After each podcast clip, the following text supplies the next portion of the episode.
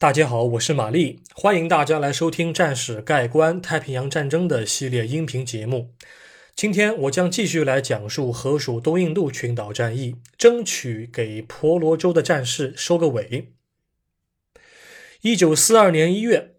第二十三航空战队下辖的台南海军航空队被派遣至河属东印度群岛，大量的零式和九六舰战开始进驻原先的达拉根和巴黎巴板的机场。其中的许多飞行员在中国和菲律宾战场都积累了大量的作战经验。一月二十日，台南海军航空队的战机开始压制乌林机场，但成效不大。次日，四架零式战机和一架九八式陆上侦察机在空袭中摧毁了一架卡特里娜水上飞机。这架卡特里娜当天正停泊在巴里托三角洲的浅水区域。它隶属于河属东印度海军航空兵第十六大队，大队部署在爪哇岛的巴塔维亚丹绒不露港。啊，一共就只有三架卡特里娜，三分之一的战力就这样消失了。一月二十七日，八架 B 十轰炸机从乌林机场起飞，飞向丛林深处的沙马林达二号机场。但是，他们起飞后不久便与日军战机在空中相遇。在 B 十轰炸机和地面防空火力的支援下，荷军轰炸机不但没有成功击退日方战机，反而自身被击落六架，被击伤两架。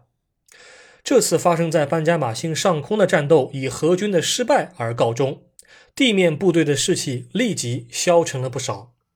好，现在我们开始进入今天的正题，也就是班加马星作战的具体过程。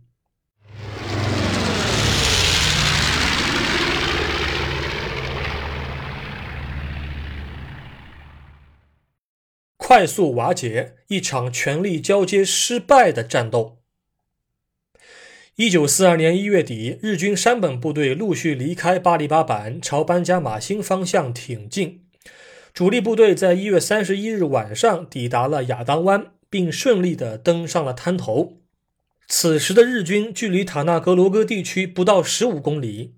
驻守在此的荷军中尉米歇尔森并没有率部顽强抵抗，而是烧毁了城镇，并携六十余名官兵撤离。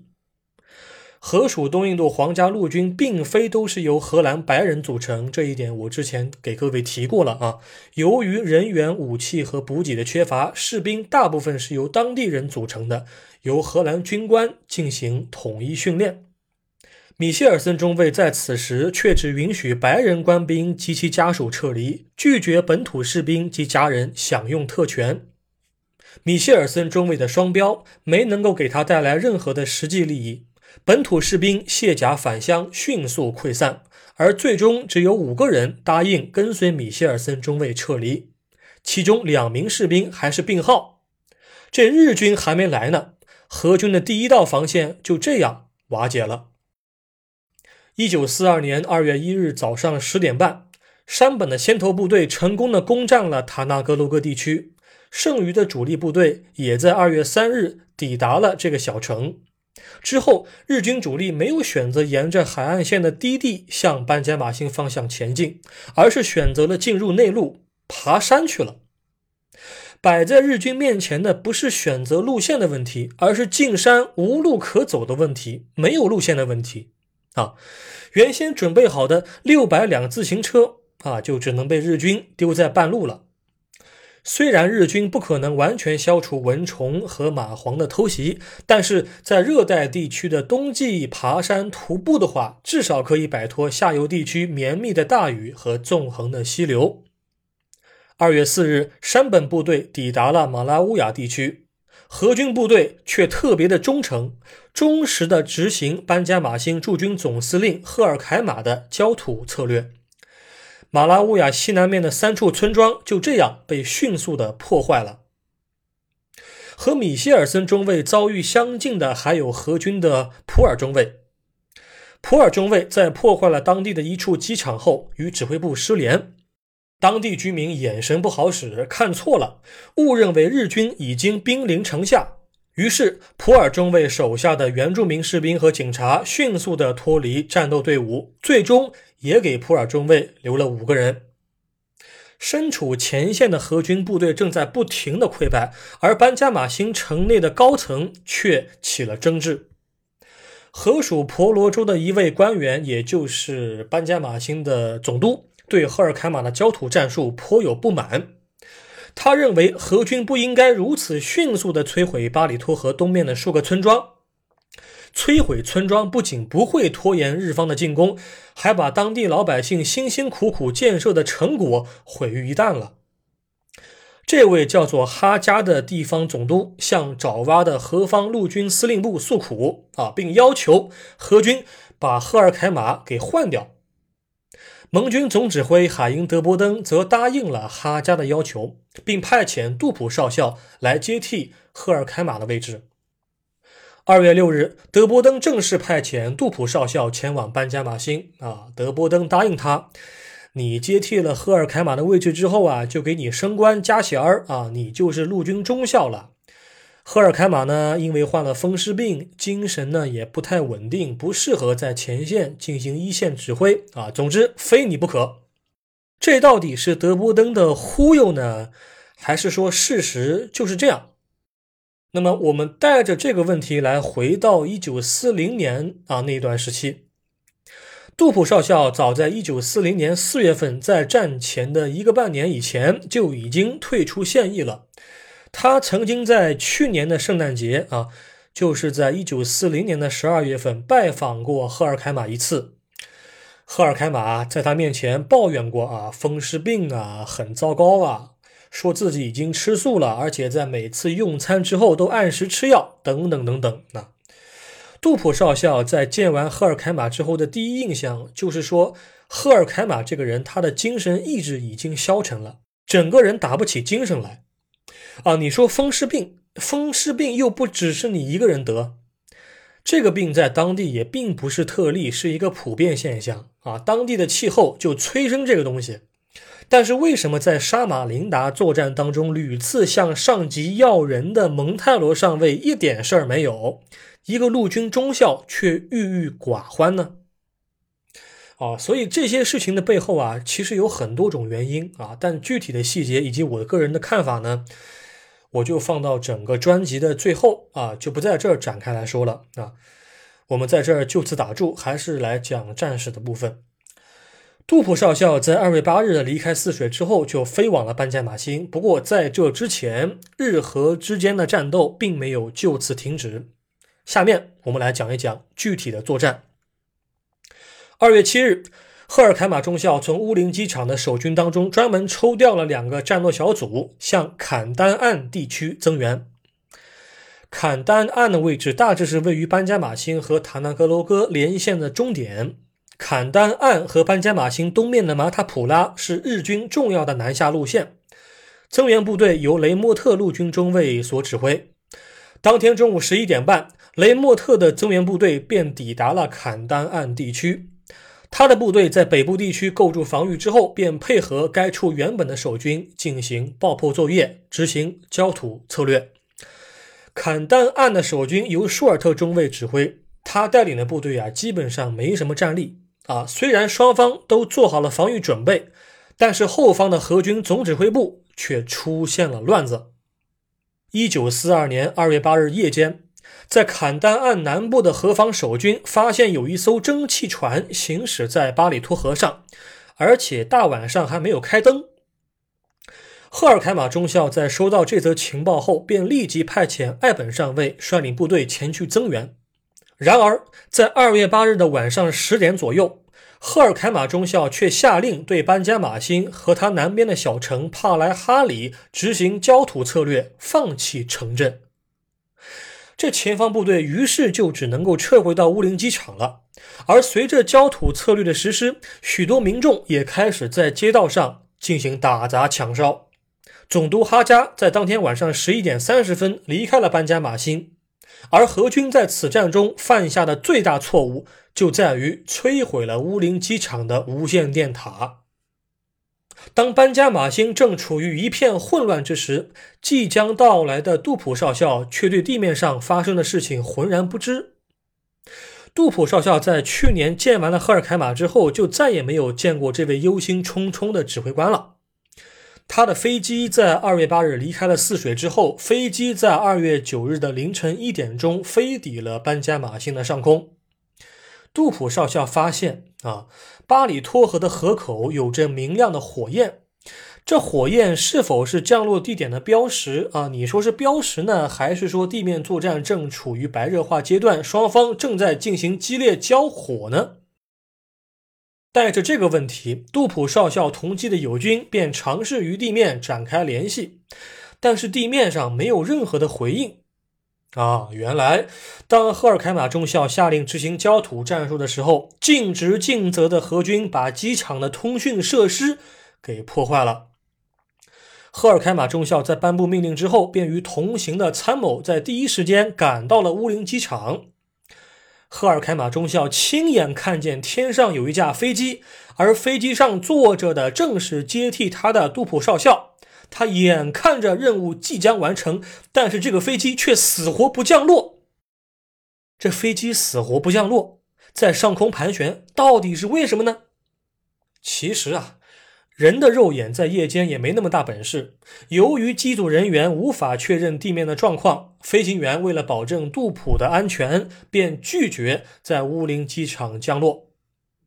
这赫尔开马中校眼看着头上的飞机转了几圈，然后便消失了。最终，飞机成功的降落到了丛林深处的沙马林达二号机场。那么，此次作战的指挥权的交接就以失败而告终了。当赫尔凯马中校下令放弃班加马星的时候，荷军的撤退和通信就是完全紊乱的。在赫尔凯马前往乌林机场进行权力交接的半路，他的部分参谋人员便搭乘着艾琳号和奥托号船只离开了。他们将在巴里托河和马塔普拉河的交汇处等待赫尔凯马中校下达的下一个命令。最终。艾琳号和奥托号船只搭载着一部分荷兰平民和参谋人员，成功的回到了荷军的大本营，也就是爪哇岛。这部分人的遭遇可以说是整个作战当中最为平顺的了。但是另一部分荷军官兵的遭遇就不是那么顺利了。在艾琳号、奥托号撤离人员的同时，无法及时上船的剩余官兵则撤退到了班加马星南面的塔基松地区。那个地方是整个婆罗洲大陆最南端的一处海滩啊，位于帕莱哈里小城的西南面。赫尔凯马中校在机场转悠了一圈啊，只看见一架飞机在空中盘旋，却未见其降落。于是他本人便放弃了等待。与随行人员撤退到了巴里托河的河口地带。到了二月九日的夜晚，赫尔凯马中校与无法上船的剩余守军搭乘着一艘民船准备离开。上船后不久，赫尔凯马中校便接到了上级命令，电报上命令赫尔凯马中校前往西面的哥达网联英机场，并等待下一步的命令。此时此刻，赫尔凯马中校能够指挥的守军数量却只有七十五人了。而在之前却有五百人。二月十一日，民船抵达了哥达瓦林营地区。次日，二月十二日，赫尔凯马中校不仅没有与守军待在一起，而是率先乘坐飞机飞回了爪哇，留下比克上尉指挥一部分守军继续保卫机场。而在班加马星另一侧的乌林机场这边，由伯德黑上尉指挥的机场驻防部队却苦等了一整天。这杜普少校的飞机咋还不来呢？他们不知道，几小时之前出现在上空的飞机就载着杜普少校，而赫尔凯马中校却没有和当时的伯德黑上尉及其守军打过招呼。伯德黑上尉不耐烦了，他最终在二月九日的夜晚离开了乌林机场。由于当地百姓与荷军的关系逐渐恶化，因此他认为深入丛林打游击战应该是没戏了。因为日本人一旦占领之后，当地百姓就会充当日方扫荡队伍的探子，把昔日的荷兰白人西方殖民者从密林里头揪出来惩罚。伯德黑上尉在拿捏了利弊之后，他决定率部撤退至爪哇。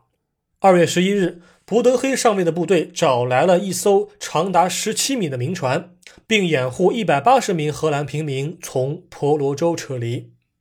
在这些平民当中，其中有二十名是女性。他们在海上飘荡了六天，最终抵达了马杜拉岛。啊，马杜拉岛是位于爪哇岛的东北方，紧靠着泗水，是班加马星正南面的一个岛屿。这一部分人虽然折腾，但是至少也成功的撤离了。好，讲到这儿，我们现在把目光视角转回到日军方面。之前咱们讲到，山本恭志大佐指挥的日方陆路部队正在婆罗洲的丛林里爬山啊，他们顺利的沿着坎丹岸地区和兰桃一线向班加马星的东北面逼近。由于前线荷军的溃败速度超过日方的想象，因此日军的先头部队便耍起了把戏。日军的一个步兵中队和一个工兵中队在前线展开比赛。比谁先打跑何方的守军啊！在这一路的追击比赛当中，他们获得了沿途当地居民的信任和支援啊，搞来了不少的脚踏车和食物。一九四二年二月十日早上九点，正在前方进行拉力比赛的日军步兵中队和工兵中队一同攻占了乌林机场。因为何方的博德黑上尉及其部队提前撤离。所以，日方占领机场没有遭到任何抵抗。二月十日的晚上，日军迅速占领了班加马星。哎，大家千万别忘了，日军还有一部分人啊是从海上出发的，走海上路线的啊。当时冈本加文指挥的海上机动部队，他们是在一九四二年一月三十日就已经出发了。